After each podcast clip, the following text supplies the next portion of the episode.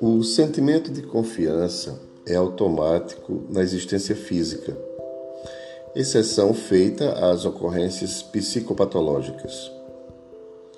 Movimentando-se de um para o outro lado, confia-se que tudo vai bem e nada acontecerá. Quando se alimenta, o indivíduo não desconfia que o alimento poderá estar envenenado, que o condutor do veículo que usa irá chocá-lo contra outro, que o controlador de voo forneça instruções erradas. Tudo quase na Terra ocorre de maneira automática em forma de confiança como resultado da civilização, da ética, dos princípios de honra. Ao submeter-se a um complexo tratamento cirúrgico, o paciente é induzido a confiar na equipe médica encarregada de trabalhar pela preservação da sua vida, pela recuperação da sua saúde. Todos os indivíduos interdependem-se porque se necessitam e dessa forma completam-se. Numa análise profunda da lei do amor preconizada por Jesus, a confiança desempenha função relevante por fazer-se indispensável na vivência do postulado a ser abraçado. Educando-se felinos portadores de instintos destruidores, os seus tratadores confiam nos resultados eficazes dos tentames e vivem lado a lado em perfeita identidade.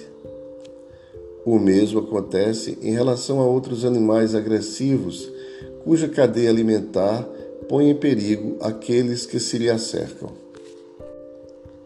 Certamente existem os enfermos emocionais, os doentes da alma que, desconectados da honra e do bem, acreditam-se astutos suficientes para burlar, trair, explorar os demais que consideram ingênuos, ignorantes, indefesos.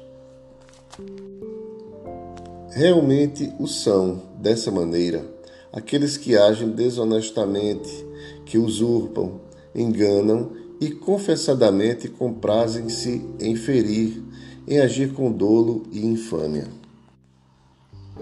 Não descures de cultivar a confiança na vida nos valores éticos que te são propostos pela reencarnação.